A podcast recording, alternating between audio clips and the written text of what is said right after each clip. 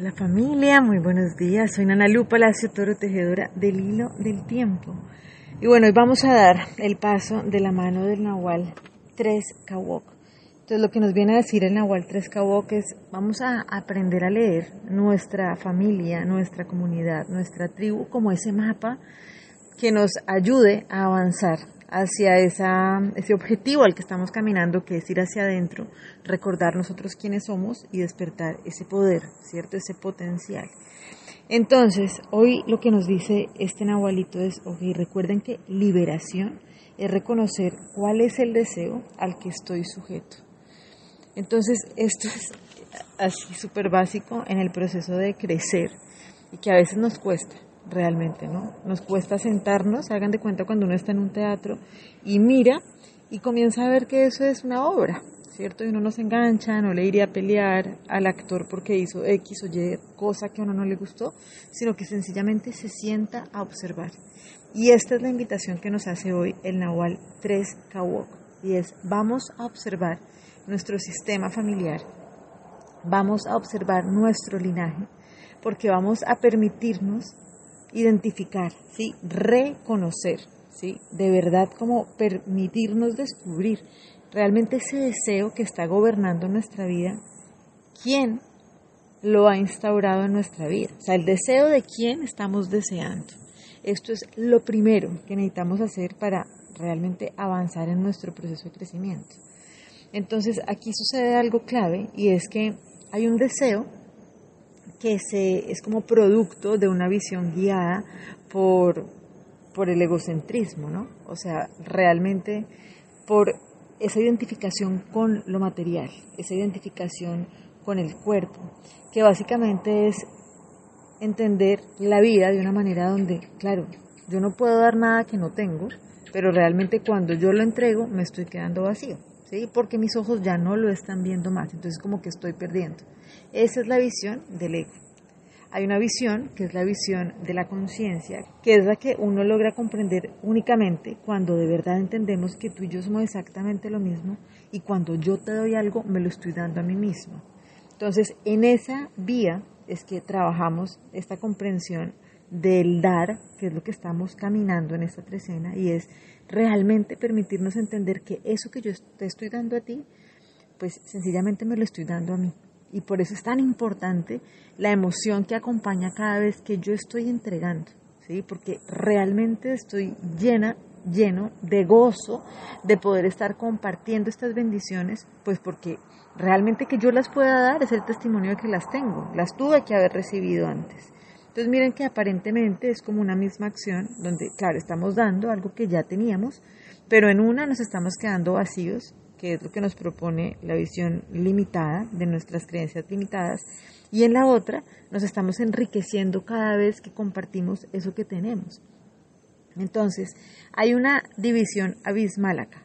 Y si nosotros seguimos alimentando esa manera que nos propone el ego, realmente lo que sucede es que cada vez estamos más empobrecidos, más empobrecidos. Es como una lucha constante de energía, una lucha donde creemos que de verdad tenemos que pelear por esa gotica de recursos porque no hay suficiente para todos. Pero está la otra manera, que es la que nos dice, no, no hay nada que pelear. O sea, realmente, sencillamente entrégalo. Entrégalo, que esa es la manera que tienes de verdad de reconocer que en serio te pertenece. Así como una frase del curso de milagros que nos dice, protege todas las cosas que valoras dándolas y así te asegurarás de no perderlas nunca. Y con ello queda demostrado que lo que no creías tener te pertenece. Mas no le atribuyas valor a su forma, pues ésta cambiará y con el tiempo no será reconocible por mucho que trates de conservarla. Ninguna forma perdura. El pensamiento tras la forma de todo es lo que es inmutable. Entonces miren que si hacemos este paso, realmente estamos comenzando a permitirnos desear la verdad. Y la verdad estoy hablando, esa verdad de la conciencia, esa que cada vez nos nutre más, nos permite estar más vitalizados y nos permite vivir el juego de la vida como un juego de verdad, gozoso. Entonces, por esto hace siete días, acuérdense que abrimos una puerta, revisen cada uno que estaba viviendo cuando revisábamos que lo sembrado por ley natural se va a multiplicar. Pero entonces necesitamos asegurarnos de mantenernos regando solamente aquello que de verdad queremos cosechar. Entonces, las semillas que se han sembrado en nuestra vida y que hemos venido sembrando de miedo, de angustia, se van a multiplicar. ¿sí? Pero queremos seguirlo cosechando, si no, no las sigamos alimentando. No sigamos regando con nuestra emoción esos miedos de creer que cuando yo estoy dando, me estoy quedando vacío, sino por el contrario, reguemos esa que queremos cosechar y es entender que somos abundantes, somos seres multiplicadores y por eso necesito dar, ¿sí? Para realmente que vamos juntos liberándonos y transformándonos en este juego en el que avanzamos en común unidad. Entonces, vamos a trabajar para esto con la lección 187 del curso de milagros que nos dice, bendigo al mundo porque me bendigo a mí mismo. Entonces, aquí transformamos la historia.